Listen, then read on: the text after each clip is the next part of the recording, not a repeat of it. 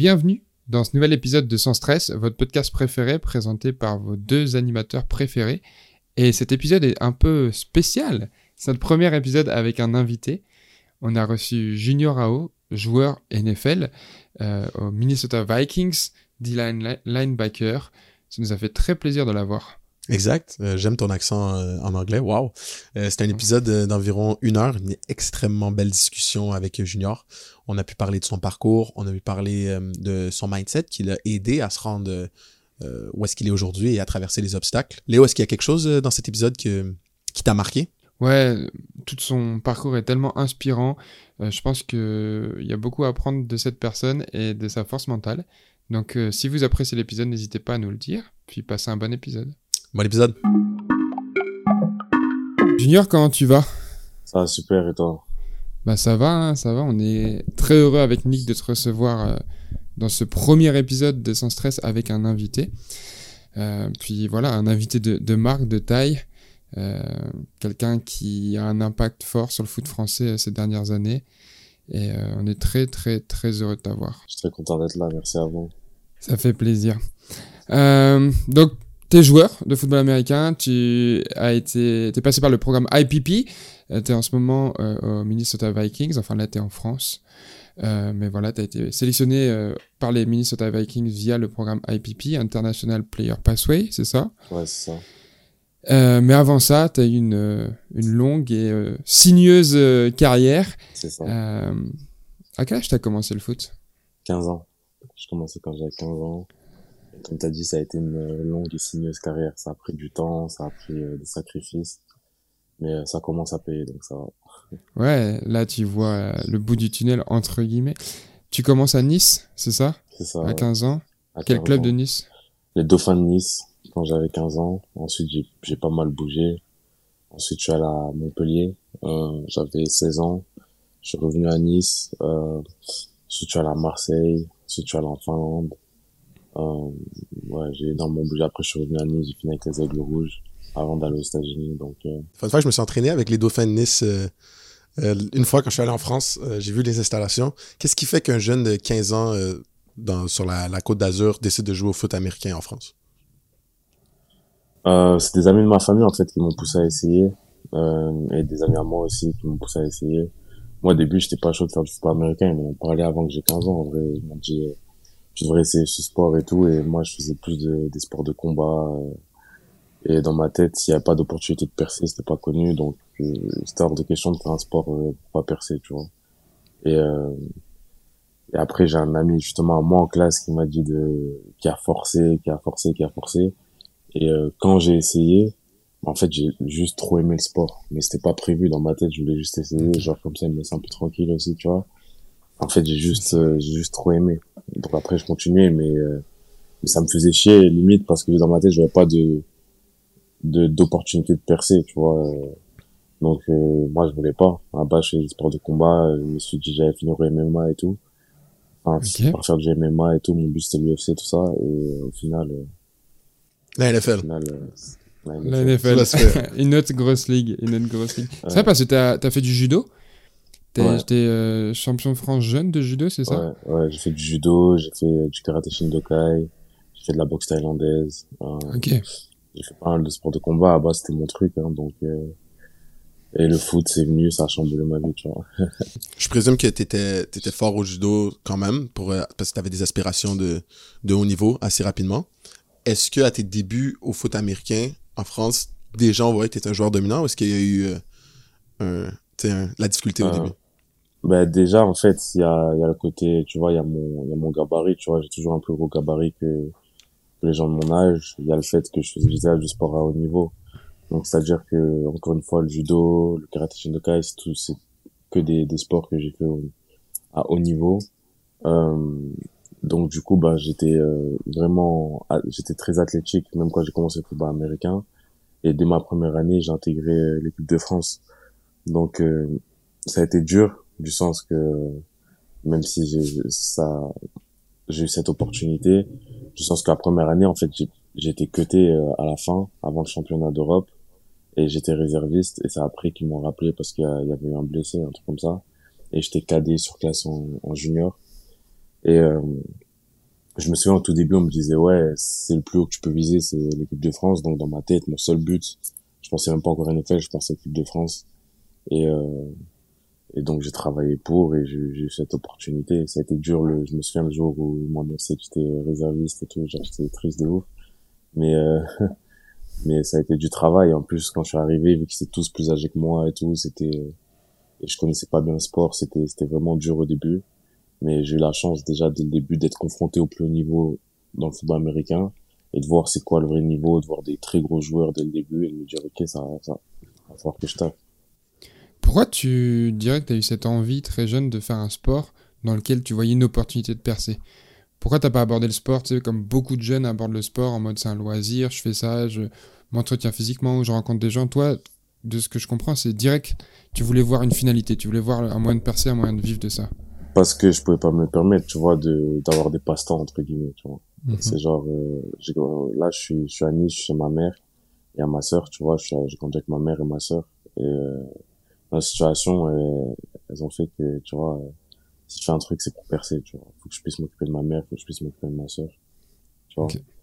Et euh, c'est c'est juste c'était pas dans mon et l'école c'était pas mon truc en vrai de vrai, tu vois, à l'époque et c'était c'était pas c'était pas mon truc ça fait que pour moi c'était indispensable de faire quelque chose qui, qui allait me donner l'opportunité de sortir ma mère et ma soeur de la galère tu vois me sortir de la galère tu vois et mhm. sortir du quartier c'est à dire mon but c'était pas euh, je voyais rien euh, juste pour le fun tu vois à la limite euh, ce que j'ai même tu vois j'ai fait différents sports et même quand je faisais des sports de combat j'ai fait du breakdance même le breakdance dans ma tête je voyais un moyen de tu vois genre j'ai jamais rien fait genre juste pour tu vois ce que je veux dire? Même le breakdance, je enseigner sur les écoles à Paris et tout. Euh, tu vois, pour exploser, tu vois. Genre, je voyais... Euh, y a rien que j'ai j'ai fait une fois dans ma vie juste en me disant, ouais, ça va être un, un passe-temps, tu vois. Je pouvais juste pas me le permettre. Ouais. mais c'est ça aussi qui a créé cette force et cette envie de travailler et, qui t'a détaché de la masse, outre euh, tes habilités physiques, etc. Tu vois, c'est une mentalité. Moi, je me souviens qu'en 2018, tu jouais à Marseille et euh, tu es venu jouer à Tonon. Ouais. Euh, et euh, tu t'es battu. Tu t'es bagarré. Ouais, tu t'en souviens? Ouais, j'en sais. Ouais. Est-ce que pour toi, c'était un autre junior niveau comportement? Ou alors là, si dans le foot on te chauffe encore, tu serais prêt à, en mettre une? T'es pas obligé de répondre. dans le foot, surtout au plus, surtout au plus haut niveau, faut avoir, euh, comme ils disent les Américains, that dog in you, tu vois ce que je veux dire? C'est-à-dire, mm -hmm. es dans la vraie vie et tout, mais certaines choses que tu peux pas accepter. C'est, pour être un bon joueur de foot, faut être, euh, faut être euh, un peu, un peu violent, t'as vu? Ça veut dire que c'était pas mon but de me faire expulser, surtout qu'on avait fait 10 heures de bus. Tu vois ce que je veux dire? et pour arriver premier carton, je me fais virer euh, du match. Mais euh, et tu vois, ça fait partie du truc. C'est euh, des bagarres, il y en a, 3 tonnes. Hein. Je me, me suis bagarré là à l'université en camp. des bagarres, il y en a eu, je me suis bagarré en, quand NFL, je vais sûrement me bagarrer. Après, je suis un, je suis un jeune, je suis un rookie, je suis pas arrivé par la grande porte, je peux pas me permettre de trop me bagarrer. En tout cas, euh, mais, mais si quelqu'un cherche la bagarre, c'est obligé que je lui donne, tu vois ce que je veux dire? Tu vas t'imposer. Il n'y a pas le choix. Il n'y a pas le choix. euh, petit side question, euh, en parlant de football élite, euh, on entend souvent que le, le football élite en France, c'est plus ce que c'était. Tu sais, que c'est plus les Glory Days, on entend ça d'anciens. étant un ancien, je pense, avec un parcours assez prestigieux. Je pense que ton opinion peut être prise au sérieux par rapport à ça. Est-ce que tu es prêt à dire que l'élite dans laquelle tu as joué, ou peut-être les, plus vieux que toi ont joué, est plus forte que l'élite que tu peux euh, voir parfois maintenant sur des streams? Ben déjà, je vais pas te mentir, l'élite dans laquelle j'ai joué, elle était moins, tu vois, forte que l'élite que je regardais quand j'étais en cadet, en junior, tu vois. Ça veut dire que je sais pas ce qui se passe, mais tu vois, genre de ce que je vois, tu vois, euh, moi, je me souviens quand j'étais, euh, j'avais 18 ans, j'étais double surclassé en élite et euh, c'était c'était violent, tu vois, c'était c'était c'était violent déjà.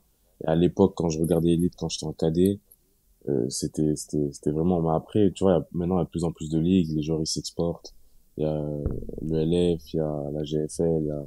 Ça veut dire forcément, euh, il y a plus d'opportunités pour les joueurs. Donc, tu vois, les les plus gros joueurs, ils, ils sont plus tous en élite. On a un exode du talent dans le fond. Euh, exactement, tu vois. Donc au final, c'est pas c'est pas une mauvaise chose, mais euh, mais c'est sûr que que l'élite non, c'est c'est c'est plus pareil, tu vois.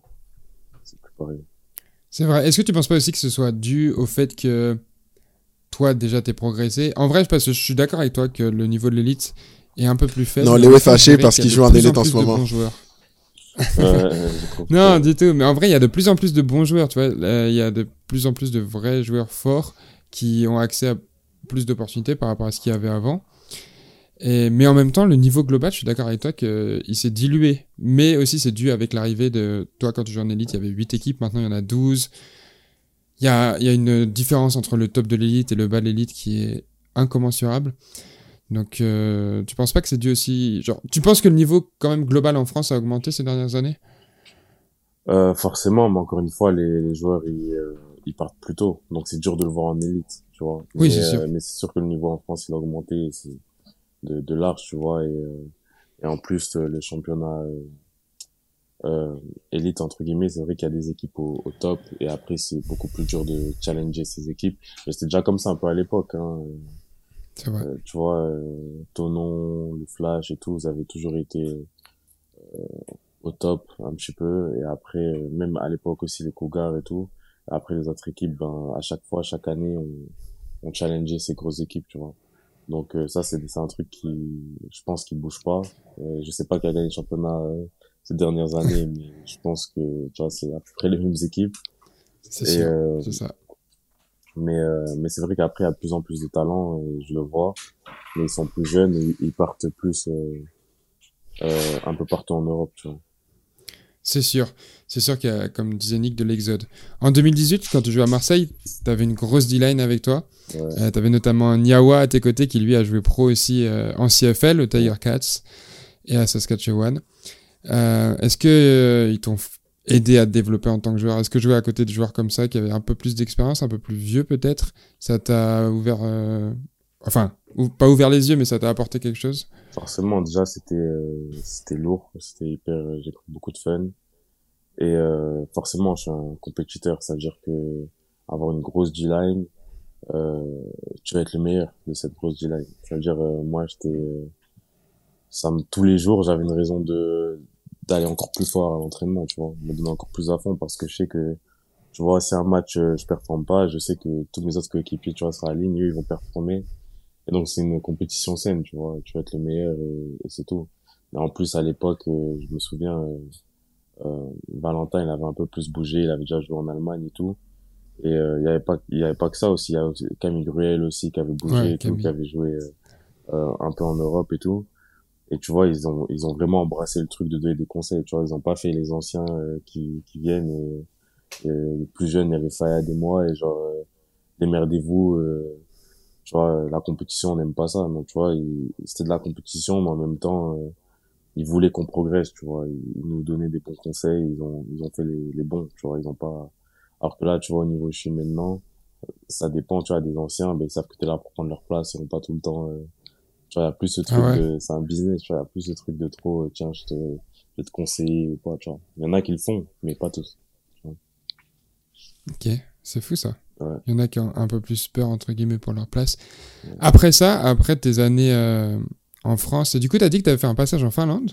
Ouais je joue en Finlande au T'as crocodile joué où? Au crocodile à de- Sanayoki Sanayoki, ouais. T'as aimé euh, la ville à Senayoki Franchement, j'ai kiffé, hein. je me baladais en vélo et tout. et franchement, j'ai jamais été aussi pisse, tu vois. euh, franchement, c'était, j'avais pas de stress. Je faisais pas d'argent, tu vois. Ouais, ouais, Mais- non, c'est sûr. Mais en tout cas, c'était pisse. Le- l'environnement, c'était une dinguerie, tu vois. C'est juste que je peux pas rester là-bas pour toujours. Pas le temps. Ouais, bien sûr. mais j'ai kiffé. Mais de toute façon, la vie d'un port, en vrai, c'est pas, en Europe, en tout cas, c'est pas un projet à long terme. C'est sympa de faire Ouais, une, quelques saisons, ouais. de voir euh, d'autres pays, tu sais, ça, ça t'ouvre des portes que t'aurais pas pu ouvrir peut-être autrement, tu vois. Ouais. Euh, franchement, c'est cool. Moi, j'ai pu aller à Senayoki, là, j'avais des potes qui jouaient et, tu sais, je, je serais jamais allé me foutre au fin fond de la Finlande si c'était pas pour voir mes potes jouer au football américain, vois. moi, je sais pas pourquoi j'ai trop kiffé. J'ai trop, genre, j'ai vraiment trop, genre, je pense pas que je retournerai un jour, tu vois. C'était sur le moment. Mais, C'est mais genre, j'ai trop aimé, tu vois, je me baladais en vélo toute la journée, euh, il fait beau, il y a beaucoup de verdure. Genre, c'est, c'était le pisse. Et surtout, avec- après l'année que j'avais vécu un petit peu, genre, beaucoup de stress, ça m'a bien, tu vois, genre, fait relativiser et tout, et genre, je pense à rien pour jouer au foot, tu vois. C'est sûr.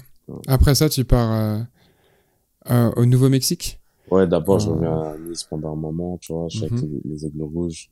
J'ai pas joué, mais je coachais et tout, c'était le, le début du club. Après ça, ouais, le Mexico Military, tu vois. Avant de parler Comment du euh, Nouveau-Mexique, Léo, si ça te Ah, dérange pardon. pas. Junior, comment ça se passe, euh, ton recrutement de la France au Nouveau-Mex- au Nouveau-Mexique? Je crois entendre, euh, t'es- t'es passé par euh, PPI Recruit, ça se peut-tu? Ou ça Euh, non, c'était pas PPR, c'était pas PPR Recruit, c'était euh, Girondin, Grid Giron, Ok. euh, euh, de, de Bjorn Werner. hein. Ok. En fait, ce qui s'est passé, c'est que moi, de base, quand j'étais à Marseille, le projet, c'était que j'aille à l'université de Laval, au Canada. Eh, J'allais te demander Euh, si euh, tu pensais ouais. faire si t'avais pas pensé au Canada. Ok. Ouais, ouais, de base, euh, tu vois, genre, euh, en fait, le truc, c'est que j'ai arrêté l'école tôt, j'avais euh, 16 ans, et j'ai repris, euh, j'ai fait une équivalence du bac quand j'avais 18 ans, donc quand j'étais à Marseille. Et de base, euh, j'étais dans un projet où j'avais trouvé des financements et tout pour euh, pouvoir aller au Canada et tout. Et au final, les gens du projet, tu vois, ils m'ont lâché, ils pensaient pas que j'allais avoir mon diplôme, Wow, pour les raisons pour lesquelles ils ont, tu vois. Donc j'étais j'étais dégoûté moi, tu vois, parce que tu vois, on, on avait vu ma mère et tout, ça devait se faire. Et du jour au lendemain, ils m'ont dit ben c'est mort. Et c'est pour ça que c'était dur cette année à Marseille. Et donc du coup euh, c'est là j'ai fini en Finlande. Et dans ma dans ma tête, c'était il fallait que je fasse du du tape, tu vois, du un highlight de fou. Et j'avais un gros highlight à Marseille, j'avais un gros highlight en Finlande, j'avais un gros highlight en équipe de France cette année-là, euh, l'année où on a été champion d'Europe avec l'équipe de France. Que j'ai envoyé ça à tous les JUCO de et toutes les D1 de de la planète. Et euh, et euh, justement Björn Werner qui avait le contact au Nouveau-Mexique il m'a dit euh, il y avait d'autres enfin il y avait quelques JUCO qui ont donné de l'intérêt euh, mais euh, vu qu'il a poussé ils ont dit New Mexico Mitari te prennent en janvier tout ce qui est euh, transcript par rapport à tes cours on peut aider le processus ils te veulent vraiment et donc euh, moi je pas réfléchi j'ai signé première opportunité que j'ai eue je l'ai prise en fait. Ok, je vois. Parce que t'avais quoi comme niveau euh, scolaire euh, à cette époque-là là? Bac. Tu vois, j'avais passé une Ok. équivalence du bac. C'est même pas un bac, en fait. C'est un titre RNCP de niveau bac. Ok. Ça veut dire que j'avais arrêté, j'ai arrêté l'école en seconde, euh, quand j'étais parti à Montpellier. Et euh, après, j'étais plus à l'école. Et euh, à 18 ans, euh, quand je suis parti à Marseille, j'avais un service civique. J'ai regardé comment je peux faire pour avoir mon bac candidat libre. C'était pas possible parce qu'il fallait arrêter en première ou un truc comme ça, tu vois. Et le seul truc, c'était des équivalences, titre RNCP et tout ça. Et ça m'a aidé en termes de discipline parce que, du coup, comment ça se passe, c'est, euh, bah, t'étudies toute l'année, t'as un espèce de site internet où il y a le cours et tout, t'étudies de ton côté, et t'as un concours, en fait. Donc, tu te présentes au concours et soit tu passes, soit tu passes pas, tu vois. Et Ok. donc, du coup, toute l'année, en plus de faire le service civique à Marseille, faire des extras, faire un peu d'argent et tout, parce que le service civique, ça n'avait pas beaucoup d'argent, euh, bah, j'allais à la bibliothèque et genre, je faisais des fiches et ça m'a, ça, ça m'a un peu remis dans les études, tu vois, parce que j'avais pas le choix, fallait que je sois beaucoup plus discipliné et tout. Et une fois que j'ai eu euh, ce diplôme-là, bah, je savais que j'étais bon pour, euh, pour JUCO. J'étais pas bon pour la D1, sinon j'aurais pu, je pense, aller en D1 directement. Euh, mais j'étais bon pour, euh, pour le JUCO, tu vois. Fallait juste que maintenant, en JUCO, ils ont dit, OK, vu que t'as arrêté l'école pendant deux ans, t'es obligé de prendre un diplôme en junior collège pour pouvoir aller en D1. Donc, euh, je l'ai fait. Ok. Un associate's euh, degree qu'on appelle aux États-Unis avant de pouvoir euh, te rendre euh, pour un bachelor's. Au moment euh, où euh, tu passes par ce processus quand même tumultueux là, pour euh, te rendre à New, euh, New Mexico Military Institute, est-ce que tu sais dans quoi Ouais. tu t'embarques? Non seulement la réalité de la JUCO, mais la réalité de cet établissement militaire en particulier. Euh, ouais, non, en même temps, tu vois. Du sens que, il y a, il y a un mec à qui j'ai parlé qui était là-bas. Tu vois, on a le même préparateur physique en Allemagne, il s'appelle Aaron Donkor. Et, euh, et tu vois, lui, en plus d'être un gros athlète, c'était une tête. Tu vois, à l'école et tout, genre, euh, genre, je savais. Donc, forcément, tu vois, quand il me dit, ouais, c'est facile et tout, nanana, tu vois, il parle anglais, il est bon à l'école. Je peux pas le prendre au sérieux, tu vois. Je me dis, toi, tu, tu me parles de donc, je m'attendais à ce que ce soit dur, mais c'était beaucoup plus dur que ce que j'ai pensé dans tous les cas, tu vois. c'était beaucoup plus dur que ce que j'ai pensé dans tous les cas. euh. franchement, c'était un choc. C'était un choc, c'était très, très dur. Je suis au téléphone avec ma mère tous les soirs. euh, elle, me, elle me motivait pour pas rentrer, tu vois. C'est surtout euh, côté militaire. Genre, Un exemple, c'est la première semaine, tu vois, entière, la première semaine. C'est qu'il y a que les, les rats, comme ils disent qu'ils viennent. Les rats, c'est les nouveaux, tu vois, dans le jargon militaire, tout ça. Donc les rats en Et, français, euh, là, on parle vraiment, euh, ils les appellent des rats. Ouais, les rats, tu vois, genre. Et tu viens, en plus, le pire, c'est que genre, t'as, t'as ta tenue et t'as un espèce de carré rouge, tu vois, pour tout le monde, c'est que t'es un rat, tu vois, et genre, t'as ta casquette, Ok. t'as une espèce de carré rouge, comme ça, tout le monde sait. Et t'as pas le droit de parler aux anciens. vous êtes déjà la première semaine, il y a que les nouveaux. Comme ça, avant que les anciens ils arrivent, euh, ben tout le mode de vie militaire, vous connaissez, ils tracent la tête, ils donnent un, un numéro.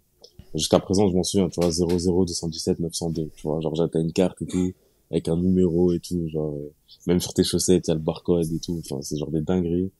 Et genre euh, moi j'étais le seul qui, qui parlait pas la langue, ça veut dire pendant une semaine déjà je parle à personne, vois. Je viens, je comprends rien.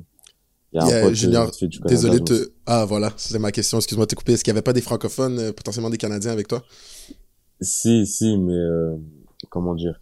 La première semaine, euh, la première semaine, non, tu vois, il y avait juste un pote euh, qui s'appelle Zach Fillon, qui est américain, mais qui a joué justement au, au, euh, Au cégep, ouais. J'ai joué avec lui pendant trois ans. Donc du coup, qui, ben, tu vois, Mm. qui justement euh, parlait un peu français ou qui comprenait un peu, et du coup, qui m'a direct tendu la main, genre en mode, euh, tu vois, c'était le seul, tu vois, le seul. Et il parlait pas français, tu vois, mais Ouais, il il comprend. te regarde, il comprend un peu, il va être cool avec toi, tu vois. Les autres, les autres, c'était, c'est qui ce mec? Le seul truc que je disais, c'est you wanna fight, tu vois ce que je veux dire? Genre, euh, les mecs, les mecs, ils se moquaient un peu trop, et genre, leur faisais comprendre que vas-y, tu veux te moquer, on peut sortir et c'est fini, frérot, tu vois. Et genre, euh, après, j'ai eu un surnom et tout, genre, c'était, ah, au final, c'est bien, c'est bien passé, tu vois. C'était quoi le surnom? Jibo. C'est euh, c'est dans un film qui s'appelle euh, Friday et Jibo c'est euh, c'est euh, une brute genre tu vois.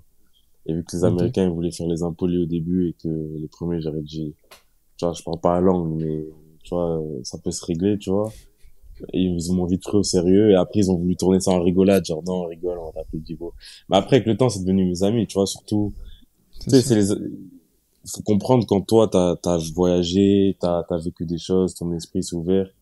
Faut, faut comprendre que tout le monde n'a pas l'esprit ouvert, tu vois. Et ça veut dire que tu peux pas, genre, leur en vouloir, tu vois. Ces mêmes personnes qui au début voulaient faire un peu les, les mecs, quand j'ai eu toutes ces offres et tout, ils étaient dans, dans ma chambre et c'est que je les aide avec leur highlight à eux, comment tu fais pour avoir des offres et tout, tu vois. Après, je connaissais le système mieux qu'eux, tu vois. Et moi, je, je l'ai fait parce qu'une fois que les gens ils s'ouvrent, tu vois que c'est des bonnes personnes, mais juste au début, surtout avec l'effet de groupe et tout, les gens pas éduqués, ils vont se comporter d'une certaine manière qu'ils se comportent pas quand ils sont, tu vois, tout seuls. Et euh, mais donc au tout début c'était dur, au tout début c'était dur. Euh, je parlais pas la langue. Euh, shout out aux Zach Fillon, tu vois, le premier à être- à m'être venu parler, à être venu me parler. Et ensuite, une fois que les anciens ils sont arrivés, la semaine d'après, là c'était beaucoup plus facile parce qu'il y avait mes frérots, tu vois, Édouard Paradis, Patrick Charles, Patrick Charles, je joue avec lui aussi. Français, ouais, qui Mm. parlent français, tu vois, et là, euh, là, eux, ils ont m'ont vraiment aidé. Tu vois, le coach, il me parlait, je comprenais pas, donc du coup, il faisait la traduction et tout, c'était expérience de taré, tu vois. Ouais, tu m'étonnes partir partir comme ça euh, aux États-Unis sans parler anglais. Euh, c'est vraiment là, tu mets toute ta confiance dans. J'ai pas besoin de parler, mon football, il va parler pour moi. Ouais. Donc c'est quand même fou. Comment t'as appris la langue après ça? Parce que maintenant, euh, je suppose que tu parles plutôt bien anglais. et Je sais que tu parles ouais, très très bien anglais. Là, ça y est, là, là, euh, là, s'il faut, tu sais, des fois, je me retrouve à faire l'ancien, comme on dit ça en français et tout. non, mais, non, mais, non, mais pour de vrai, pour de vrai, euh, pour de vrai, ma, pr- mon premier semestre, euh, j'étais dans une classe, et donc, tu vois, à l'école militaire, il y a, il y avait le niveau JUCO, donc universitaire, et il y avait high school. J'étais dans une classe avec que des étrangers, et, euh, et genre high school, universitaire, tout confondu, tu vois où euh, on a une prof était là pour nous apprendre l'anglais. Genre tout mon premier semestre, c'est pour apprendre l'anglais. Tu vois, il y avait une seule classe où j'étais avec euh, des Américains, c'était une classe euh, de health, quelque chose qui était pas c'était pas dur, tu vois. Mais euh, mais donc du coup euh, je me souviens, c'était marrant, tu vois, dans cette classe, il y avait un mec qui venait de Chine, un mec qui venait de République Dominicaine, il y avait moi, genre, c'était, la prof, elle a dû s'accrocher, tu vois, et genre, toutes les deux minutes, écrit en, anglais, en anglais et tout, tu vois, genre, c'était, c'était marrant, mais ce qui m'a aidé, c'est, euh, tu vois, j'avais un livre préféré, tu vois, genre, je t'ai dit tous les jours dans la tête, je me disais, est-ce que je vais pas arrêter, est-ce que je vais pas arrêter, et j'avais un livre, et genre, était testé par rapport à ce livre, et ce livre, vu que c'est mon livre préféré, euh, je connaissais par cœur. Et donc, du coup, bah, ça m'a donné le courage de, et c'est un livre qui est, pas dire spirituel, mais qui a beaucoup de, de, de sens caché, tu vois, c'est l'alchimiste. Et justement, il parle de ton parcours, de, des, des signes, de, et pour moi, c'était un signe, tu vois. Fallait pas lâcher parce que je savais déjà que j'allais réussir, passer cette classe, juste parce que le livre, je connaissais par cœur. C'est-à-dire même, euh, je comprends, j'ai pas compris ce que j'ai lu, je le connais tellement par cœur, le livre, que j'ai juste à comprendre deux trois mots je sais de quoi ça parle tu vois ce que je veux dire? Tu, tu te rappelais de la version française que t'avais lue, n'est-ce pas? Ouais, ouais, ouais, l'histoire, elle m'a trop marqué, tu vois, donc, euh, et, et, au, et au final, c'est bien passé, j'ai appris petit à petit, et après, quand t'as pas le choix, tu vois, tu viens débrouillard. Tu vois, t'es, à force de faire des pompes et tout, genre, on te dit fais ci, fais ça, tu comprends pas. Après, c'est aussi la, la, la volonté, tu vois, ça prenait beaucoup plus de temps pour moi que pour les autres, du sens que, une fois que j'étais en classe avec les gens et tout, tu fais un devoir, ce qui va prendre 30 minutes à quelqu'un, toi, ça va prendre deux heures parce que tu vas utiliser euh, Google Traduction et tout, euh, euh, c'était c'était fou. Mais après tu vois les le système scolaire américain j'aime bien tu vois les profs ils voient que t'as envie ils vont tout faire pour t'aider tu vois.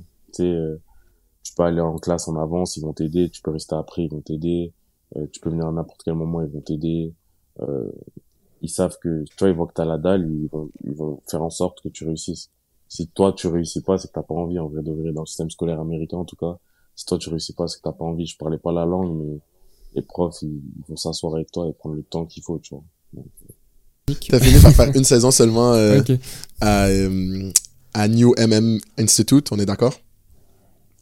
Ouais, ouais. Parce qu'au final, que je sois, que j'ai aimé ou pas, il fallait que je me barre vite, tu vois. Mon objectif, c'est la NFL.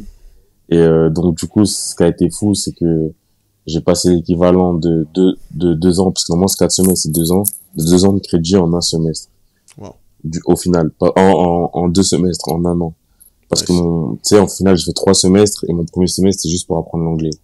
Ça veut dire que les, euh, les deux autres semestres que j'ai fait, euh, j'ai vraiment, euh, chaque fois que j'ai eu des vacances euh, en ligne, j'ai pris quatre classes.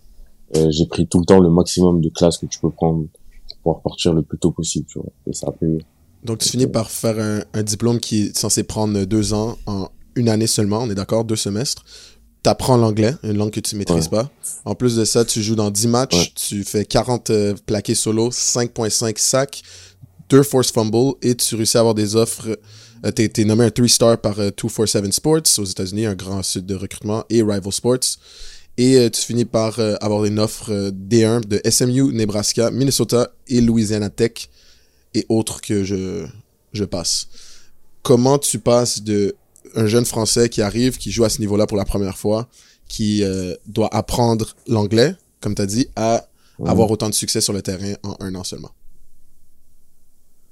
Euh, le travail, tu vois, les extras. C'est-à-dire que euh, déjà, tu vois, pendant les vacances, au lieu de rentrer en France, ce que j'aurais pu avoir pour rentrer en France, j'utilisais pour aller m'entraîner, tu vois. C'est-à-dire que avant de, avant ma dernière année où j'ai pris mon diplôme euh, à SMU, euh, j'avais pas vu ma mère pendant trois ans, j'étais pas rentré en France pendant trois ans. Euh, tu ce que je veux dire, genre c'était, euh, donc quand les gens allaient en vacances, ben moi j'allais m'entraîner déjà. Et euh, dès ma première année en JUCO aussi, euh, bah, justement, au lieu de rentrer en vacances, euh, je me souviens, j'étais parti faire des camps dans tous les États-Unis, en voiture, avec un, un à moi, Ryan Kekif et tout. Euh, on roulait, on a, on a roulé dans les États-Unis, on s'inscrit à des camps, on allait à les camps, au camp, et on se présentait, et on se donnait à fond, on allait à la compétition contre des Américains. Et je me sens, ce semestre, enfin, cet été-là, je devais rentrer. Euh, J'avais l'opportunité, je devais rentrer euh, le reste de l'été à, Nice, tu vois, parce que contrairement à l'université en JUCO, t'as tes, t'as limite tes deux mois de vacances, cégep. Et donc, je vais passer du temps à Nice et ouais, et j'arrive à Nice et au final, il y a Oregon qui, euh, qui appelle et d'autres équipes qui disent on est grave intéressés et tout. euh, Faut que tu viennes, on va trouver les moyens et tout, tu vois. Genre, faut que tu viennes. Et si t'es au niveau que t'es censé être, ben, tu vas pas regretter. Et je t'ai blessé. Et t'as c'est Oregon qui t'appelle, toi. Toi, t'es le mec qui, a peu de temps, t'étais en Finlande. Tu, t'es blessé, t'es pas blessé, t'es avec ta famille, t'es pas avec ta famille. Tu dis, ok, je suis à Oregon. Et j'étais MVP et c'est là que j'ai eu les, les trois stars. Ok. Et, euh, après, il y a d'autres offres qui sont venues. Mais, euh, mais pour être honnête, euh, je sais pas si partir aussi vite de Juco, c'est la bonne décision, tu vois. Avec du recul. On me l'avait dit, mais euh, avec du recul. Tu vois, c'est un milieu où le Juco et euh, ce business, le coaching et tout, ils vont- les gens ils vont dire beaucoup de choses, surtout quand tu comprends pas, t'es pas dans cette culture. Moi, il y a pas de, il y avait des personnes pour me conseiller, mais peu de personnes, tu vois. Donc, tu connais pas et tout. Et donc, tu vois, t'es pressé. Tu vois, surtout avec mon âge et tout, dans ma tête. euh, J'avais 21 ans, en 31, j'étais pressé. Et euh, toutes les grosses équipes, Oregon, Auburn, LSU aussi qui devaient m'offrir, où j'étais, euh, où j'ai, j'ai, j'ai stand out, tu vois, j'ai fait le taf. Toutes les grosses équipes où forcément aujourd'hui ça m'aurait peut-être plus aidé dans dans la situation dans laquelle je suis maintenant. Euh, tu vois, elles avaient besoin de plus. Ça, j'ai fait une très bonne première saison. Ces équipes-là, surtout quand ils sont pas sûrs que tu vas avoir ton ton associé de degree, euh, quand t'es étranger, ils ont besoin d'une saison en plus pour les rassurer et tout. Moi, dans ma tête, c'était maintenant ou jamais, tu vois. Ça fait qu'au final, j'ai choisi Nebraska et ça s'était pas fait pour des problèmes de, de transcript par rapport, euh, ils avaient vu que justement j'ai arrêté l'école pendant deux ans, donc ça devait prendre un peu plus de temps. Ils m'ont dit, on te signe à la prochaine signature. Du coup, c'était quelques mois après. Moi, dans ma tête, il y a pas le temps, tu vois. Donc, euh, SMU, ils ont resté solides. J'ai pris SMU, je suis parti directement. Tu vois, et ça, c'est, c'est euh, je dis pas que Nebraska euh, c'est avec eux que j'aurais dû aller tu vois mais je dis juste que s'il faut j'avais fait une deuxième saison en JUCO j'aurais eu toutes les grosses équipes ils auraient eu la certitude que tu vois euh, euh tu vois ouais parce que c'est compliqué pour une équipe américaine même d'évaluer du tape d'Europe, ils s'en foutent. Ils ont aucune idée du niveau de l'équipe adverse, ils ont aucune idée Exactement, de quand tu joues, et ça, ça vaut rien. C'est exactement ça, ça vaut rien. Donc le seul truc qu'ils avaient, c'est mon tape aux États-Unis. Et mon tape aux États-Unis était bien. Mais il y a aussi le côté, euh, ok, ton anglais c'est pas encore au top, ton diplôme tu vas l'avoir, tu l'as pas encore. Et il y avait le côté, euh, même si t'as peut-être une bonne saison, c'est pas comme si t'as une grosse saison au JUCO et on peut contacter tes coachs en high school et dire comment il était en high school. Il y a pas de high school. Tu vois ce que je veux dire? Donc eux, ce qu'ils me disaient, c'est euh, travail, nous on veut un peu plus, tu vois, on veut que tu t'habitues au jeu, on veut que, tu vois, moi c'était mort, tu vois, le mode de vie militaire et tout, c'était, tu vois, genre c'était, c'était dead, je voulais vivre, tu vois, et en plus, euh, ouais, ma situation était différente à l'époque, et, et, du coup, ben, j'avais besoin que ça se fasse tout de suite. Tu vois. 100%, donc on, on voit que, dans le fond, une équipe, si, correct me if I'm wrong, une équipe Power 5 comme Nebraska, voulait voir si tu pouvais répéter une saison de Juco euh, pour être sûr que c'était pas un flouk dans le fond ton succès. Alors qu'une équipe comme SMU qui joue euh, Rest of Five donc euh, ça reste la D1 FBS mais dans des des conférences qui sont moins vues comme des conférences qui compitent pour un national championship eux ils voulaient pas prendre un risque de perdre. Ils ont dit non non on reste on reste avec lui. Exactement tu vois et c'est exactement ça tu vois Nebraska eux ils avaient quand même tu vois fait le pas. Il y avait Minnesota aussi qui était justement une grosse Power 5 et tout qui avait fait le pas. Mais euh, mais les grosses grosses équipes encore plus grosses que ça tu vois parce qu'à la base j'étais à la LSU LSU c'est là où je voulais aller moi. Et j'avais fait le je m'étais présenté au camp.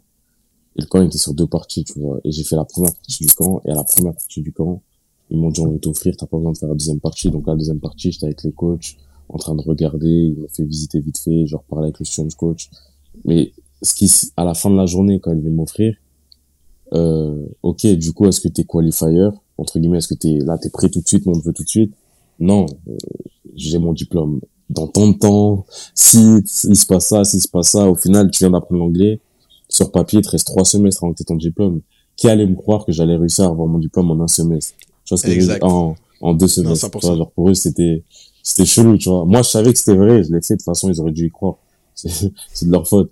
Mais tu vois, ce que je veux dire, c'est que eux, dans leur tête, ils ont dit, ah, mais en vrai, nous on pensait que t'étais euh, prêt tout de suite là nous on veut signer là, là tu vois donc c'est trop compliqué on te kiffe donc on, te regarde mais ça apprend et donc quand quand les équipes elles font ça après ben elles veulent voir plus et tout donc tu vois c'est comme ça je vois. Juste pour spécifier pour notre public, euh, tantôt, quand tu parlais d'Oregon, euh, moi et Léo, on l'a bien compris, tu parles bien des camps de sélection euh, où est-ce qu'ils invitent des, des, potentiels prospects et c'est là que tu es allé et c'est là que tu as performé, tu as eu ton, ton premier ranking et euh, des offres qui sont rentrées. Même chose quand tu nous parles de l'FCU, c'est bien des camps. Euh, ouais, ouais, c'est des camps où tu attends, tu te présentes et en mode euh, ils vous testent, il y a il y a plus d'une centaine de joueurs et et genre c'est qui est le meilleur en fait. Mhm. Et c'est très difficile de sortir du lot dans ce genre de camp.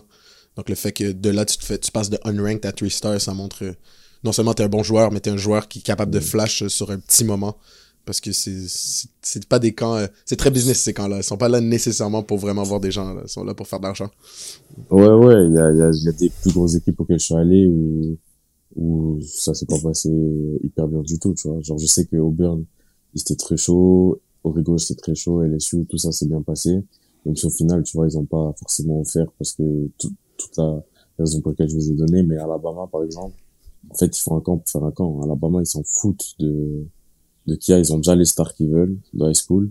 Ils font un camp. Et tous les autres gars qui se présentent en mode comme ça, ils vous respectent pas, ils vous parlent pas en mode, et genre, euh, les vrais stars qui veulent, ils les font venir, se balader et tout. Ils vont faire certains drills, ils s'en vont. À la fin, les coachs à Alabama, ils parlent même pas aux joueurs avec les parents, tu vois. Genre, moi, j'étais, tu vois, c'est nous-mêmes, mais, mais ils parlaient pas avec, euh, ni avec les parents, ni avec qui que ce soit, tu vois. Genre, c'est, tu vois, donc, il y a des, il y a des équipes où c'est, c'est un peu différent, tu vois. Comme t'as dit, c'est politique, tu vois, il y a des équipes où, euh, ils font un camp parce qu'à mon avis, ils doivent faire un, camp, tu vois, pour montrer qu'ils sont verts, mais, tu vois, tu vas aller à Clemson, tu vas pas être pris par rapport à un camp, c'est Clemson qui te veut, tu vois. C'est pas toi qui vas à Clemson. Je vois. Donc finalement, tu fais le choix de partir à SMU, euh, Southern Methodist University. C'est moi Ouais. qui ai le meilleur accent Euh, nous je trois. vois ça, Je vois ça, je vois ça. au Texas. Euh, la transition du Nouveau-Mexique au Texas, je suppose que niveau culture, elle reste quand même pas trop différente. Mais tu te retrouves dans une université, là, SMU, c'est une université de, de riches, hein, on, va, on va se dire. C'est une, c'est une population différente, moi, pour avoir vécu, enfin, visité ça il y a quelques, il y a quelques mois, d'avoir vu là-bas, c'est waouh. Les gens, ils respirent euh, l'argent et, et le- la bien-aisance. Toi, tu viens pas du tout de tout ça. Je suppose qu'il y a une fracture culturelle quand même qui t'a, qui t'a fait bizarre, non? Ouais. Et en plus, j'étais fauché de ouf, tu vois. Ça veut dire, ça veut dire c'était frustrant, tu vois, mais euh, au début. Mais euh, je savais pourquoi j'étais là, tu vois. C'est vrai qu'au début, t'arrives et t'es avec des jeunes, ils ont 18 ans, toi, t'es déjà plus âgé, t'es à l'université à 21 ans, et en D1 à 21 ans, et genre, ils sont là, euh, au Merco et tout, et genre, pour eux, c'est facile. Moi, je me souviens, euh, je pouvais même pas avoir une voiture de base, j'avais pas de numéro de sécurité sociale, euh, j'avais pas de sous, euh, même le stipend check, tu comment on sort prendre ta bouffe et tout, genre, moi, j'étais taxé de ouf parce que je suis étranger, et, euh, et du coup, j'ai- j'étais en vélo, moi, je me baladais en vélo. Au tout début, j'ai acheté un vélo à Walmart, et je, je roulais en vélo et tout, et je me suis fait voler carrément en plus. Bon, c'est c'est c'est un truc de fou. Mais euh, mais bref après je me suis démerdé. Tu sais faut être débrouillard. Ça veut dire j'ai toujours été débrouillard. Ça veut dire je me suis démerdé pour avoir une voiture et ainsi de suite. Et voilà tu vois. Mais c'est vrai que là-bas avec beaucoup de jeunes avec beaucoup d'argent tu vois c'était c'était impressionnant. Tu m'étonnes. T'arrives en plus là-bas et t'es blessé. Quand tu signes, t'es blessé. Ouais. Et c'est le début de la meilleure période pour toute la Terre, le confinement. ouais ouais tu rentres en ça. France, du coup, c'est ça? Ouais, c'est ça, c'est juste mon dernier semestre en JUCO, juste avant Covid. Euh, pendant Covid, en fait, je me déchire le pec et, euh, et je veux me faire opérer tout sur place et euh, mon assurance, elle prend pas, elle prend pas ça en compte et le système euh, médical aux États-Unis, c'est hyper cher, j'ai pas de quoi me faire opérer. Et c'est Covid, donc je dois rentrer en France. Temps que je rentre en France, vu que c'est Covid, je peux pas me faire opérer, en fait. Il y a des gens, forcément, qui ont plus besoin, euh, c'était à l'époque les infirmiers et tout, enfin, il n'y avait pas cet infirmier et tout ça. Et, euh, et du coup, ben, c'est limite, j'avais un sang, tu vois, je pouvais plus faire de pompes, j'arrivais plus à faire deux pompes, je pouvais plus courir, tout, c'était... Et j'ai vu quelques médecins, et euh, la plupart de ces médecins, ils m'ont dit, euh, ouais, euh, c'est mort, surtout dans le sport lequel tu fais, tu dois pousser, surtout à ta position et tout, c'est, c'est mort. Et moi, euh, j'avais déjà pris mon billet, je, me- je, je m'en souviens d'être en quarantaine au Mexique pendant pendant euh, trois semaines, euh, un truc comme ça, ou deux semaines avant de d'aller à SMU. Et il y a, y a un seul médecin à l'époque qui m'a dit que c'était possible, que j'avais assez de masse musculaire pour que ça prenne le relais et tout, de continuer de pas lâcher. J'ai pas lâché, je me suis envoyé au Mexique quand même. Et euh, là-bas, j'ai trouvé des gens. Euh, maintenant, c'est la famille, tu vois. Je m'entraînais sur la plage et tout. Et petit à petit, euh, je m'entraînais, je jouais sur ma, mes forces, tu vois, ma vitesse. Et, euh, et au final, euh, je suis arrivé à SMU et forcément, c'est un niveau plus euh, poussé. Et ils m'ont fait des tests médicaux, ils ont vu que j'étais bon, ils ont vu surtout qu'ils pouvaient adapter mon programme euh, à la muscu et tout. Et on, on est parti de là. Et au début de la saison, j'étais sur le terrain. T'as trouvé des gens au Mexique pour- euh, pendant la quarantaine, pendant les trois semaines que t'es là, pour, avec qui t'entraîner au foot américain? Ou juste t'entraîner euh, Ouais. Non, non, non. euh, c'est, c'est, il s'appelle Marco Martos et c'est un Mexicain justement qui à l'époque avait fait des camps NFL tout ça. Et, et genre l'endroit où j'étais au Mexique, et ben il habitait à côté. Genre je prenais le bus le matin et vu qu'il entraîne son fils, son fils qui a signé il y a pas longtemps euh, à l'université de Texas Commerce à Dallas aussi, tu vois. Donc moi maintenant c'est c'est ma famille, tu vois. Wow. Et euh, justement tous les jours j'allais m'entraîner avec eux sur la plage et tout. Et, et genre c'était des entraînements de barbares en plus, tu vois. Toute la plage, je me faisais courir, je faisais du kayak, et des trucs de de barbares, tu vois. Genre c'était c'était fou et genre il m'a aidé à, à me préparer pour SMU. Et après quand je suis à SMU, ben ça ils ont pris le relais, et voilà, tu vois. Donc toi, tu t'es pas dit, je suis en quarantaine, c'est la trouvé- COVID, je suis blessé. Aucune excuse. Je m'en fous, je suis dans un autre pays, je m'en fous, je parle pas la langue, je suis blessé, c'est la quarantaine, je m'entraîne. Ouais. Moi, un truc, euh, je peux pas, encore une fois, ça revient à, à comment j'ai grandi, je peux pas me le permettre, tu vois. C'est, euh, comment j'ai grandi, je peux juste pas me permettre. Genre, réussir, c'est pas une option. Tu vois, avoir l'option, c'est une, une illusion. C'est, tu crois que t'as une option, mais t'as pas d'option. C'est, dans ma situation, c'est ça, tu vois. Comment j'ai grandi, les gens avec qui j'ai grandi, j'ai pas fait les bonnes, euh, tout le temps les bons choix et ils finissent dans de très mauvaises situations, tu vois ce que je veux dire? Et pour moi, de pas réussir, c'est, pas possible. C'est genre juste impossible. Ça veut dire que même quand j'étais pas, euh, tu vois, même quand le foot ça s'arrête ou genre entre guillemets, quand j'étais blessé, j'étais pas sûr de pouvoir continuer le foot, ben, je mettais la même énergie dans autre chose. Tu vois, je cherchais comment je vais réussir. Il faut que je réussisse, c'est tout point. Tu vois. Et, euh, et pour moi, j'ai, une phrase, tu vois, j'ai une philosophie, c'est tant que tu t'arrêtes pas, tu peux pas perdre. En vrai de vrai, si t'es pas où tu veux être, si tu t'arrêtes pas, peut-être que des fois ton parcours va être dirigé, ça va être un autre plan, ça va passer par là. Mais si tu t'arrêtes pas, ben y a pas de défaite parce que tant que tu vois le combat il est pas fini. Tant que tu t'arrêtes pas, tu peux pas perdre. Donc c'est moi dans ma tête, c'est je m'arrêtais pas, je m'arrêtais pas, je m'arrêtais pas. Et tu vois, je hein, grâce à Dieu des fois, tu vois, il m'ouvre des portes, je la prends, tu vois. Mais moi, euh, je, je contrôle ce que je peux contrôler, je me donne à fond, j'essaie de mettre le meilleur entourage possible, d'avoir un plan, d'être structuré, d'être le plus droit possible, tu vois, je crois à certaines choses, d'être bon avec les gens, de faire les choses bien, et, euh, et charbonner. Et des fois, quand t'es perdu, t'es dans le flou, et ben, faut juste se dire t'arrêtes pas. et après, tu vois, ça va s'éclairer, tu vois. Petite pause dans le podcast, mais l'histoire de Junior, elle est quand même vraiment inspirante. C'est incroyable, honnêtement, c'est une dinguerie. euh, Je je suis comme un petit garçon.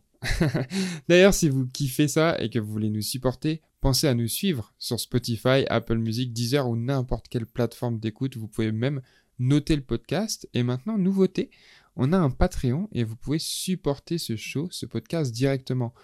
Pour chaque épisode, dont celui-ci, vous avez 30 minutes d'extra, des trucs exclusifs seulement disponibles sur le Patreon.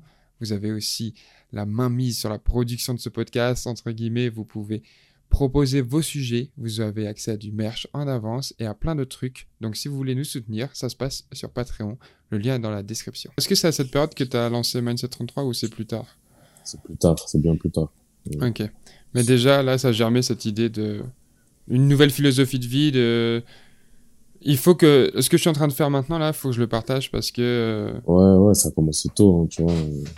J'étais déjà à Marseille quand j'étais en service civique, je devais taffer à côté, faire du sport, aller à la bibliothèque tous les matins, faire des fiches pour pouvoir euh, m'éduquer tout seul sur pour avoir mon, mon équivalence du bac là.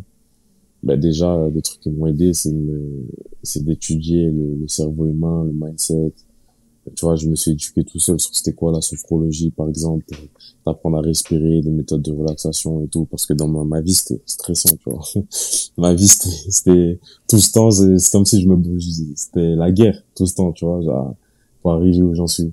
Et donc mon seul moyen pour pouvoir tenir, c'était de vraiment développer ma tête.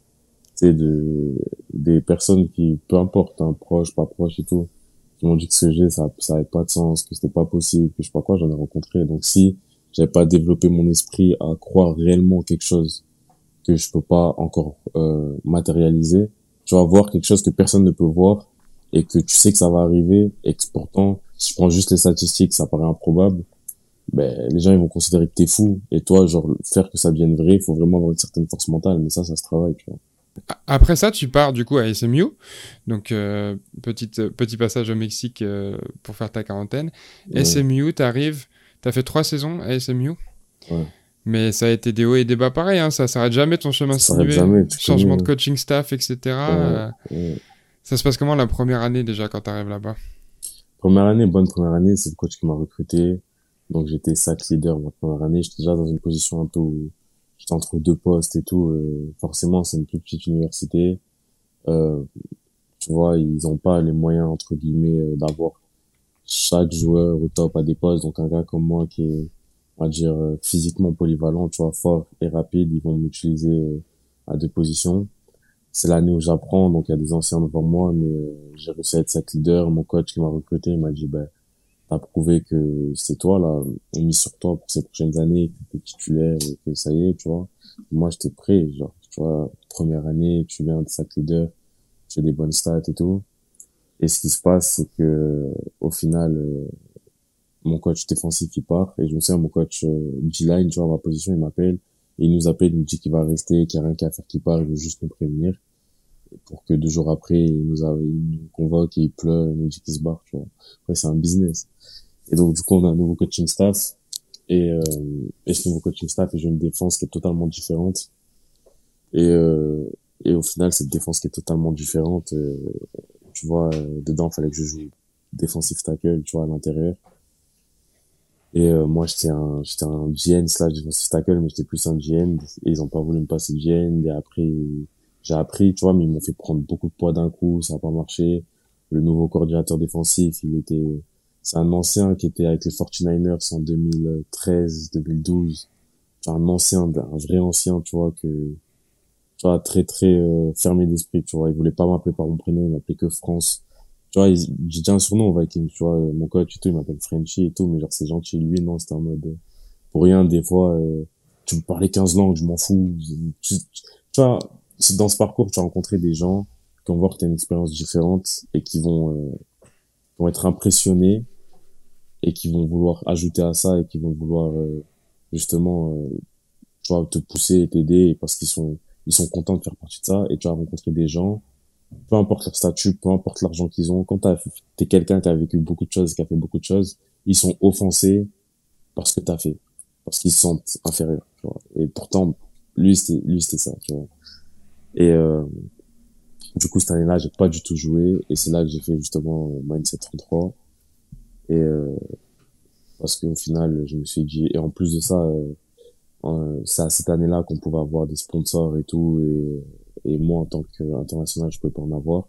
J'ai toujours été entre- euh, intéressé par l'entrepreneuriat, donc là, je me suis dit, bah écoute, tu joues pas, euh, tu peux pas faire des sponsors, lance-toi dans ton projet, c'est le moment. Et je me, je me suis lancé dans le projet, et ma troisième année, euh, ben, ça a été, on a encore un nouveau coaching staff, mais là, c'est, c'est plus, j'ai joué, mais c'est plus compliqué encore une fois parce que mon coach, il était, c'était euh, entre les deux. C'était un coach, il a un peu cette mentalité à l'ancienne aussi, mais c'est plus, euh, ben là, euh, t'as pas joué l'année d'avant, tu vois, donc euh, tu peux pas, euh, t'as beau être le meilleur, ça se passe pas comme tu veux. C'est un nouveau staff, ils ont ramené leurs joueurs, ils ont des joueurs qui veulent voir jouer parce que maintenant il y a tout l'aspect sponsor. Et donc même si t'es meilleur que tel joueur, vu que l'école leur a trouvé tant de sponsors, donc au final, ils font tant d'argent, et ben ils ont besoin d'être sur le terrain parce que sinon les donneurs et tout les sponsors entre guillemets vont dire mais qu'est-ce qui se passe tu vois donc il y a tout l'aspect politique et tout. Et euh, mais bon j'ai réussi j'ai fait j'étais sur le terrain ça a été compliqué. Je me suis battu pour euh, je me suis fait en spring. Le spring de ma dernière année j'étais euh, meilleur joueur à ma position. Et j'ai dit au coach je me suis imposé dans cette position. Je t'ai dit que je devais être à cette position genre donc defensive end à l'extérieur sur la ligne défensive et euh, il m'a dit ouais t'as gagné le poste alors que je voulais pas et tout. Et je reviens l'été. Je me souviens l'été il m'appelle il me dit écoute j'ai recruté trois defensive ends. Tu te démerdes pour revenir plus lourd et jouer du tackle et tu t'es tu vois genre, et quand je reviens et tout euh, donc je suis plus lourd. Au final les gars ils se blessent ils me refait jouer defensive end. Je, je casse tout premier match je fais les meilleurs stats de l'équipe et je me blesse deuxième match. Il s'est servi de ça après pour refaire revenir ses joueurs bah, qui étaient blessés qui allaient mieux et après il m'a pas fait jouer ensuite bah, je jouais du tackle et GN au final, j'étais le mec le plus polyvalent de l'équipe parce que ma dalle de jouer, ça fait que ben, tout ce qu'il y avait, je, je jouais. Mais en tant qu'étranger, ben leur but, c'est euh, pour eux, t'es le gars qui est content d'être là. Tu vois. Pour eux, t'es le gars genre euh, t'es français. Pour toi, c'est une expérience de fou dans tous les cas, donc prends ce qu'on te donne. Tu vois. Même si Mhm. tu prouves mieux que les autres, il y a plein de raisons politiques qui font que toi, tu vas passer après les autres. Et le pire, c'est qu'au final, bah ça me sert. hein. Genre maintenant. euh, tout ça maintenant ça me sert maintenant aux Vikings tu vois genre que ça c'est incroyable comment les choses sont faites tu vois C'est-à-dire, Comment, comment t'appliques c'est-à- ça? C'est-à-dire que, encore une fois, la politique, ça reste dans tout ça, tu vois. Dans le programme par lequel je suis passé, le programme international Pathway, on nous place dans des équipes. Et, euh, et pour être honnête, euh, euh, si, tu vois, c'est un choix euh, particulier que j'ai fait, du sens que j'aurais pu juste me préparer pour les combines et faire tellement des grotesques que j'aurais pu être drafté et être pris en tant que free agent. Mais l'avantage que j'ai, entre guillemets, euh, avantage, je sais pas, on verra sur du long terme si c'était le bon choix, mais c'est qu'avec le programme international euh, Pathway, euh, pendant trois ans, si les équipes EL, elles peuvent mettre en équipe d'entraînement sans que je compte dans le roster. Et donc, euh, moi, je me dis ça, c'est bien parce que justement, avec ma situation où j'ai la dalle, j'ai le côté athlétique, mais toutes ces années universitaires, j'ai pas pu me développer au max parce qu'à chaque fois, j'étais coupé par euh, des, des coachs qui s'en vont, des ci, des ça et tout. On sait jamais, tu vois, pour être le plus développé possible, il faut qu'une équipe, elle sache qu'elle qu'elle ait le temps de me développer. Et, euh, et tu vois, euh, ce qui s'est passé, c'est que ça s'est, enfin, ça s'est bien passé, mais euh, au moment du choix, on savait que les Vikings c'était une très bonne équipe, mais il y avait d'autres équipes qui étaient intéressées ou s'il faut, ils avaient besoin de moi un peu plus que les Vikings. Encore une fois, il y a tout l'aspect où il y a des joueurs qui étaient moins bons que moi, donc moi, on va m'envoyer dans l'équipe la plus dure, tu vois. Et donc forcément, là, je suis arrivé aux Vikings. Le truc de fou, c'est que il y avait tellement de mecs à ma position, on savait avec mon agent. C'est pour ça qu'avec mon agent, mes agents essaient de me convaincre d'aller en tant que free agent et pas forcément par le programme. Parce qu'il y avait des équipes qui voulaient me signer en tant que free agent et pas avec le programme. Et moi, je voulais pas. Et, euh, et le truc qui est fou, c'est que j'ai fait mon rookie minicamp aux Vikings en tant qu'outside linebacker. On était deux. Et, euh, et ils étaient tellement trop dans le truc, c'est qu'au final, ils ont viré un mec, déjà. Et moi, ben, vu que j'ai la capacité de jouer du tackle, ben, je suis passé avec le tackle encore, tu vois. Ok. Donc si je- si j'avais pas vécu tout ce que j'avais vécu à l'époque euh, et ça s'est fait genre naturellement du sens qu'il y a des certains drills ils- ils- en rookie minicamp vu qu'ils avaient pas si- signé beaucoup de tackle tu vois ben ou genre il faut un tackle ben out toi t'as joué du tackle je peux le faire ils voient que je le fais bien et euh, et du coup tu vois parce que j'ai toutes ces positions et du coup et au final ça se passe même mieux que ça se passe avec l'outside linebacker tu vois donc c'est euh, c'est fou comment les, choses sont faites tu vois c'est pour ça que je dis des fois, quand tu sais pas, faut juste continuer d'avancer. Les choses, elles payent. Junior, euh, si je peux me permettre, probablement c'est vraiment inspirant, mais euh, plus je t'écoute, plus je, je remarque qu'il y a deux tendances. Probablement, tu es quelqu'un d'extrêmement réfléchi, mais à tout moment, correct me if I'm wrong. Et, mais euh, dans le deuxième lieu, si tu réalises que tu ne peux pas contrôler quelque chose, tu y penses pas deux fois. Euh, Est-ce que, si je peux, je donne un exemple, dans tes trois saisons universitaires à SMU, tu, tu vis trois, coaching, trois changements de coaching staff, mais tu continues à, à foncer Ouais. de l'avant puisque tu nous as pas dit, je présume que tu es humble, c'est que dans les deux premières saisons sur trois, tu finis euh, Academic Honor Roll euh, dans la saison de Ouais. football et euh, Academic All-Star de conférence. C'est c'est pas rien du tout. Tu, tu présumes qu'il y avait beaucoup de frustration euh, lors euh, de ces changements de coaching staff. Tu joues pas exactement où tu venais jouer et tu réussis à te concentrer à l'école dans une école très prestigieuse académiquement, dans une langue que tu as appris l'année d'avant. Donc pour moi, ça c'est c'est extrêmement inspirant. Mais ma question, Julien, Merci. Ouais, y a rien là. Euh, Mm. Est-ce que tu penses que ton choix de passer par euh, le International Pathway Program plutôt que signer en free agent a été euh, potentiellement influencé par euh, ce que tu as vécu au JUCO? En d'autres mots, tu nous as dit que tu es sorti, tu avais la dalle en sortant du JUCO, tu voulais aller vite et tu t'es parti pour une plus petite école à la place de peut-être faire une deuxième année et avoir du Power 5. Donc, en d'autres mots, être patient pour un plus gros but éventuel. Est-ce que c'est un peu cette leçon que tu appliques maintenant en disant oui, je peux aller free agent, mais il y a des chances que je sois coupé, alors que là, Exactement. voilà, je peux Ouais. prendre mon temps. Ouais. C'est exactement ça. C'est du sens que plus que là, c'est pas du rush, c'est au contraire. Tu vois, si moi, il y a plus de de gens de mon côté qui vont me dire prends le risque, nanani, tu vois, lance-toi, euh, tous ces trucs-là. Mais j'ai plus le même âge, j'ai plus de 19 ans, tu vois, j'ai j'ai 24 ans, j'ai ma famille qui a besoin de moi. Euh, tu vois, même à SMU à l'époque, je savais que c'était compliqué. Et ce qui a fait que j'ai beaucoup travaillé à l'école, c'est que j'étais, tu vois, j'étais fiancé à l'époque. Et, euh, et donc, du coup, euh, tu sais, t'as ta fiancée avec toi, tu peux pas euh, transférer. Tu vois ce que je veux dire? Tu peux pas changer la vie de quelqu'un juste comme ça, euh, parce que juste le foot. Donc, je dirais que j'ai compris que j'étais j'ai des responsabilités. Enfin, que je mes responsabilités. Donc, j'ai dit à SMU, je vais faire en sorte que ça marche à SMU parce que je peux pas changer la vie de la personne avec qui je suis comme ça non plus, tu vois. Et, euh, et aussi avec, et donc là, par rapport au programme, c'est, euh, moi, je sais que je suis plus qu'un athlète. Dire, je sais que je suis très fort au football américain. Je sais que j'ai toutes mes chances, je sais que je suis un joueur NFL, j'ai le niveau NFL. Alors j'y suis, je vois ce que je fais. Mais je, encore une fois, je sais que c'est un, un processus ou un business où vraiment il y a, c'est pas, tu contrôles pas tout, tu vois. Il y a un côté politique, il y a la blessure, il y a plein de choses. Et je me, tu vois, grâce à Dieu, tu vois, je me suis éduqué, tu vois. Donc, euh, je sais que je suis intelligent, je sais que je peux, je peux réussir dans ce que je veux, tu vois. Euh, même en sortant de l'université, je peux avoir des gros tables directement après l'université par rapport au diplôme, par rapport aux connexions que j'ai fait et tout. Et euh, même en termes d'entrepreneuriat, il y a plein de choses que je peux faire. Ça veut dire que dans ma tête, c'était le bon choix, c'est le choix, c'est pas le choix safe parce que c'est pas safe forcément, mais c'est le choix c'était ce choix-là qui était le bon choix pour ce que je me dis. Euh, j'y vais. Et dans le cas où justement je suis dans une équipe où il y a, tu vois, parce que je connais maintenant, tu vois, je sais que les coachs peuvent te dire, te pointer la lune, et derrière, boum, coaching staff, ils se font virer, et tu fais partie des gars qui se font virer. Donc ouais, euh, nouveau coaching staff, tu fais partie des gars qui, qui se font virer, et là, tu te retrouves dans une situation compliquée, alors que là, je sais que ils, ils sont au courant qu'ils peuvent me développer, donc si à chaque fois je, je prouve ma personne et je fais les choses correctement, bah, ils sont pas dans le rush non plus. Donc euh, je pense que c'est la meilleure décision pour moi.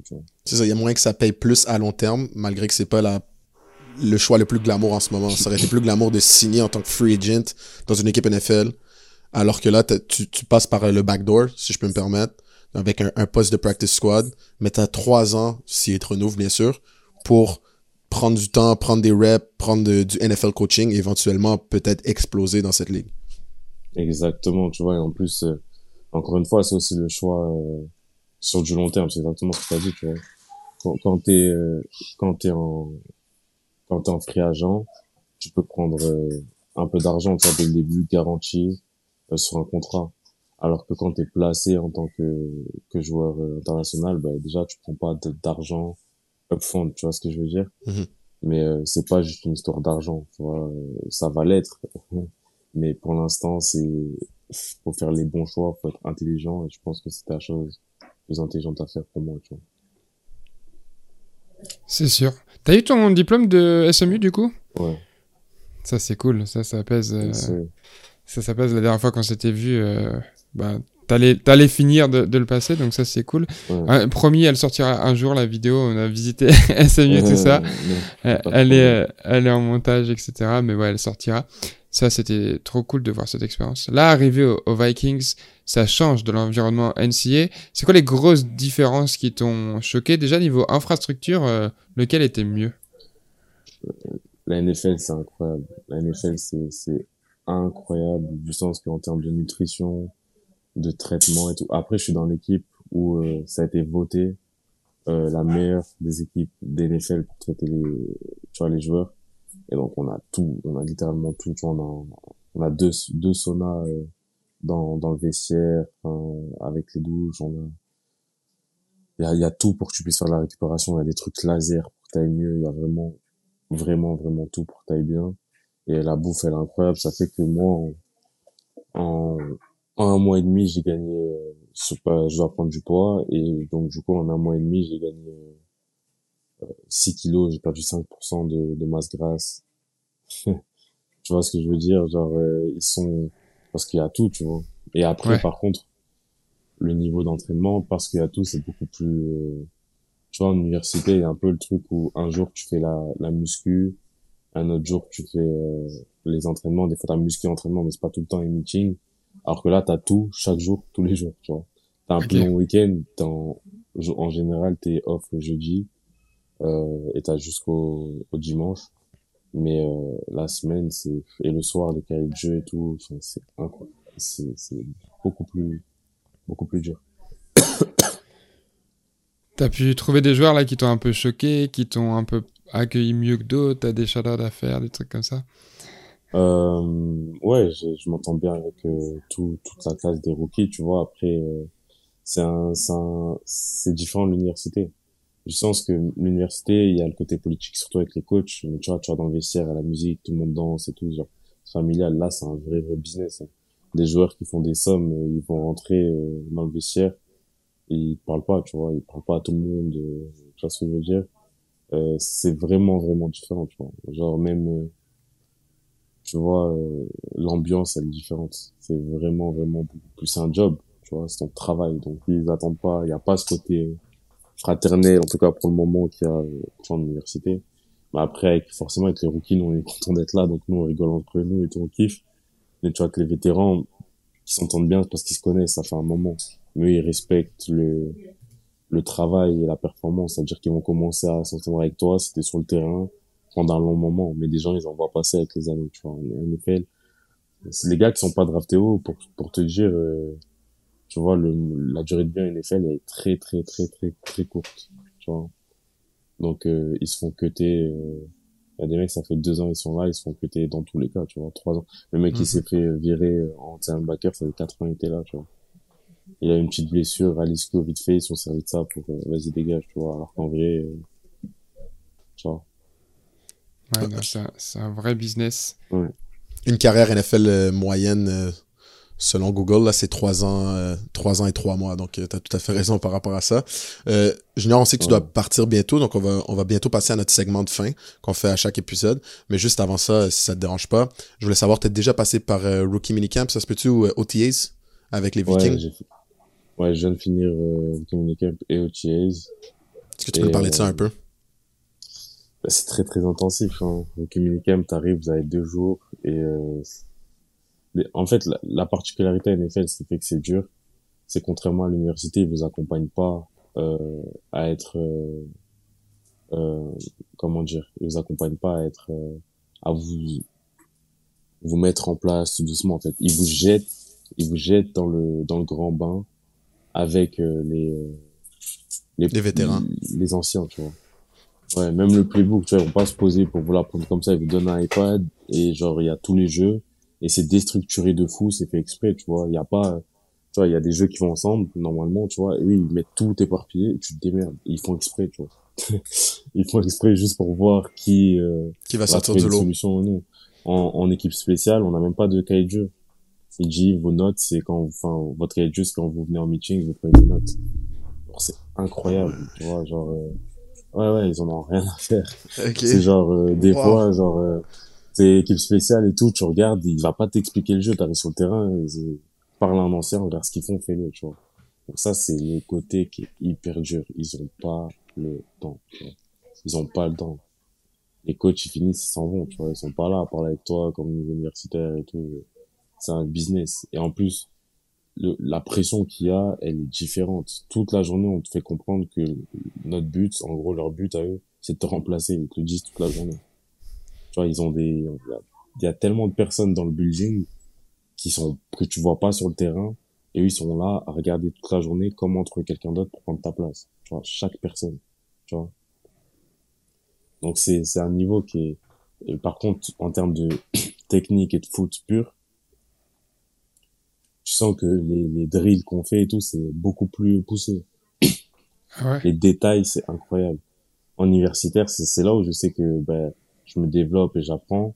C'est que les mecs qui sont été dans des grosses universités, ils- ça va plus vite et tout, tu vois. Mais en universitaire, vu qu'il y a l'école, ils ont tellement moins le temps de, de vous, euh, comment ça s'appelle, de vous préparer avec le foot, tu vois, qu'il y a tout qui va, euh, qui va hyper vite. C'est-à-dire des fois, ils sont pas hyper focus sur les détails, tu vois.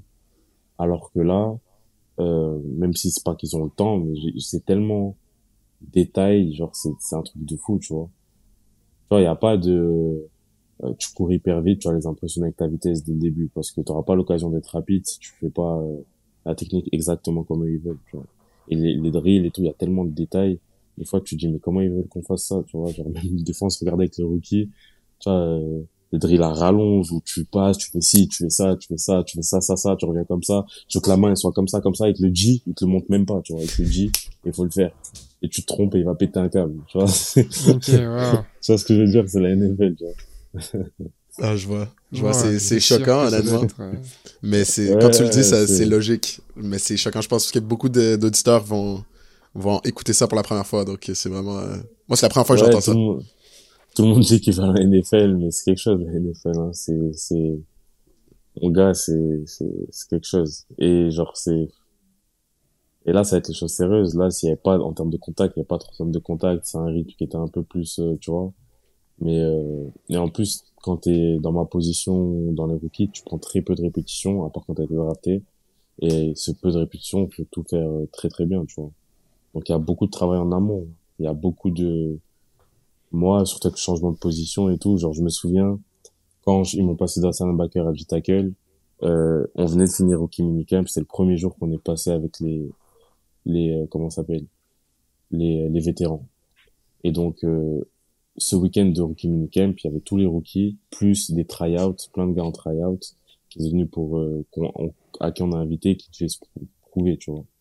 en fait, après, une fois qu'ils ont fait les cuts et tout, on est avec les, les, les vêtes, et tout le week-end, pendant ces trois jours, j'avais révisé comme un fou, parce que vu qu'en université, j'étais du tackle GN, je faisais pas beaucoup de couverture, euh, tu vois, c'était beaucoup plus pass rush et tout. Enfin, tu vois, j'ai pas beaucoup de, j'ai révisé tous les, tu vois, et là, dans le système de jeu avec les Vikings, quand t'étais le pass rusher, tu peux pas être juste un pass rusher. Fallait aussi que tu connaisses le poste de l'autre backer qui est souvent en couverture. Et j'avais beaucoup, beaucoup à, à apprendre. J'avais beaucoup, beaucoup à apprendre. Et du coup, c'était, euh, pendant trois jours, j'ai révisé comme un fou pour que le matin, on m'arrive, on me dit, ouais, tu vas passer avec eux. Tu vois. Et genre, euh, justement, ce que t'as appris en trois jours, ben, le, quand le lundi, enfin, quand le lundi matin, on me dit, tu passes avec eux, et le lundi matin, il, ah, il vient d'arriver, donc ça va, il faut qu'il apprenne. Le mardi, il faut que tu connaisses ce que tu apprends trois jours, mais à la nouvelle position. Donc le lundi soir, tu crois-moi que tu vois, mhm. c'est c'est un truc de fou.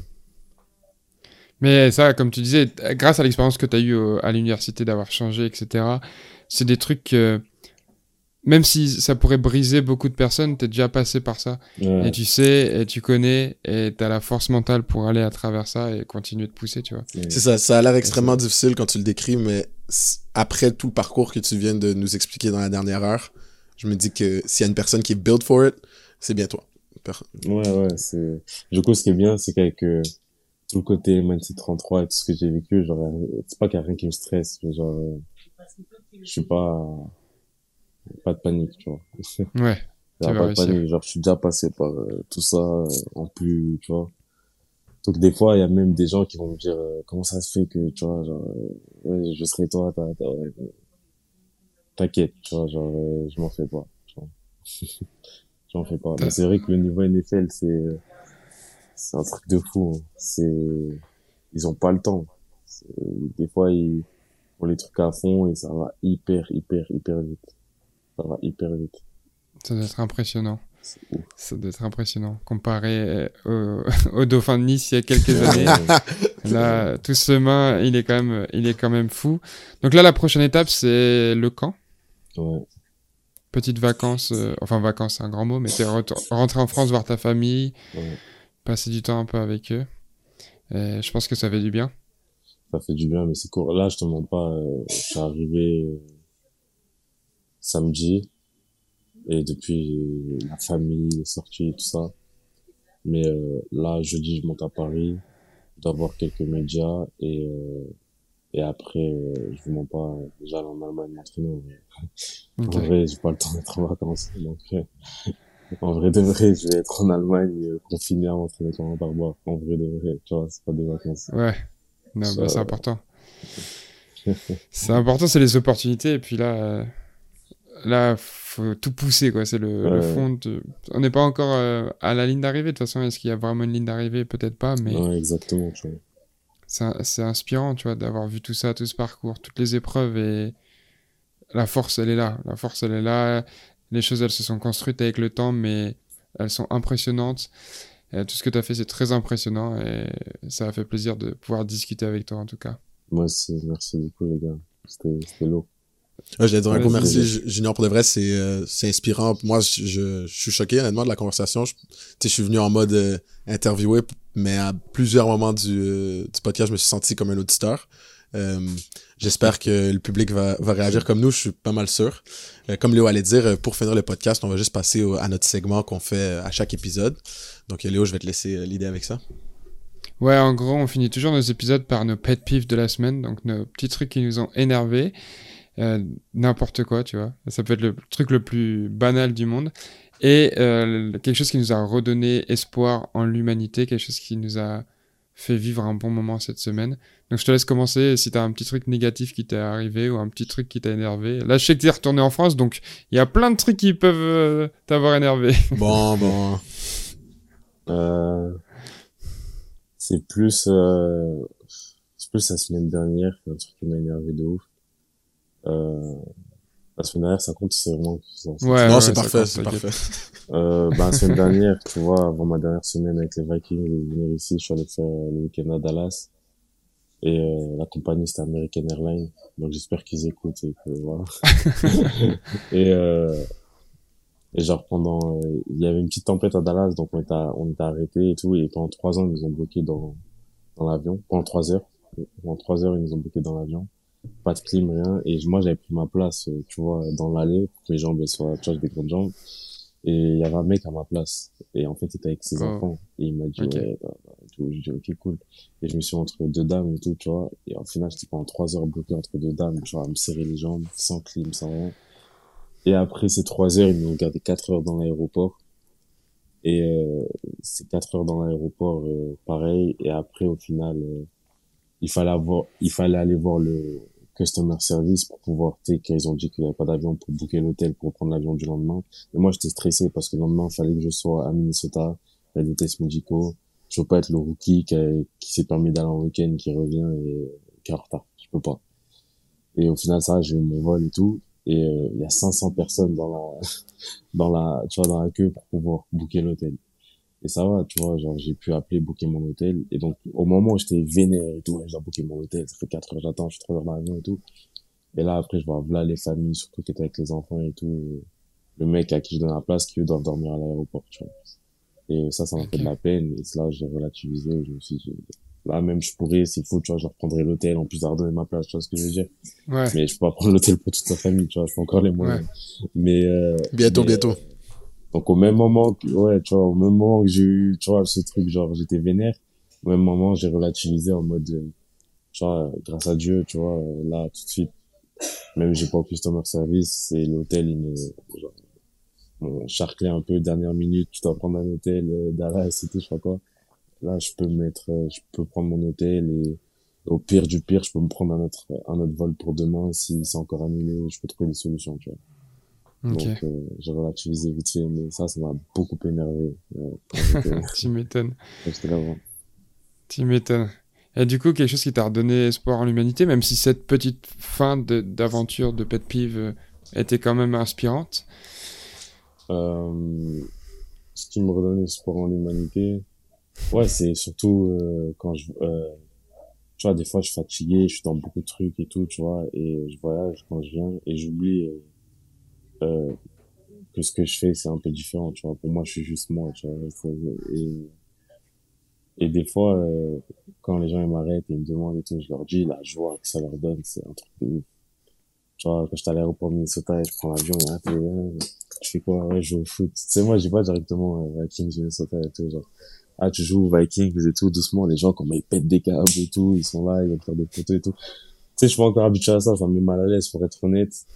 Euh, mais, euh, mais la joie que ça leur donne, c'est, ouf.